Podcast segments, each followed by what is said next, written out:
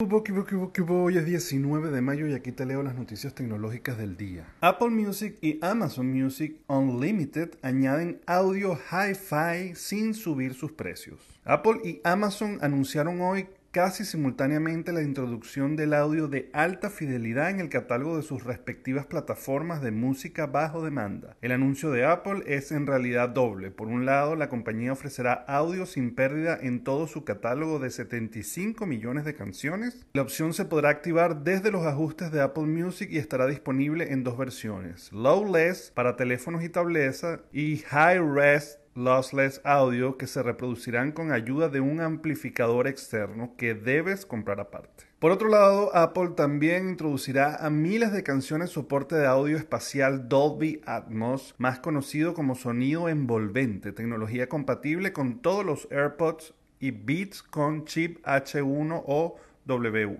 Amazon por su parte anunció que Amazon Music HD ya está disponible sin coste adicional para todos los suscriptores de Amazon Music Unlimited. Y con Amazon Music HD los suscriptores de Amazon tienen a su alcance un catálogo de más de 70 millones de canciones, además de 7 millones de canciones están disponibles en lo que Amazon llama la calidad Ultra HD. También tienen canciones en formato de audio tridimensional como Dolby Atmos y Sony 360RA. Estas versiones pueden reproducirse con el altavoz Eco Studio de Amazon y otros altavoces y auriculares compatibles de terceros. Por otro lado, Amazon quiere comprar para Prime Video el catálogo de MGM, lo que le daría acceso a franquicias como la de James Bond o Rocky. Todo parece indicar que se aproximan momentos de furiosa competencia en el mundo de streaming, viendo la recién conformada fusión de ATT y Discovery, el rumor del día, comentado por una revista con sus Amazon podría estar intentando comprar MGM, un movimiento que sin duda reforzaría su catálogo con una impresionante colección de clásicos y taquillazos de Hollywood. No es la primera vez que se habla de la venta de MGM, ya en diciembre la propia Variety hablaba de que el clásico estudio de Hollywood buscaba comprador. Su librería de 4.000 películas y 17.000 horas de televisión convierten el catálogo de la productora en una propiedad muy jugosa para compañías como Amazon,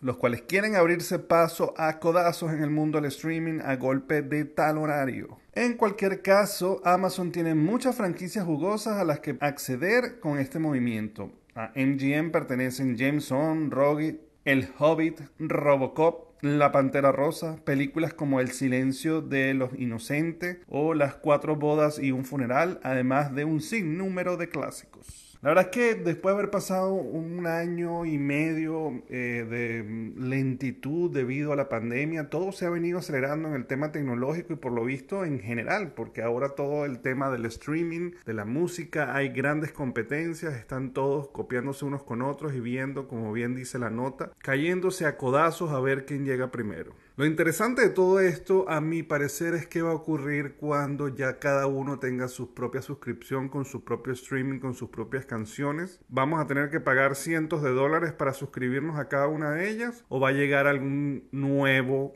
sistema parecido a lo que eran las cableras en la que tú te suscribas a una sola cosa y ahora te muestre un poco de todos o te dé acceso a todo lo demás. No creo que sea la intención, pero definitivamente creo que va a pasar porque de lo contrario nadie va a suscribirse a todos, pero tampoco creo que nadie quiera casarse únicamente con uno.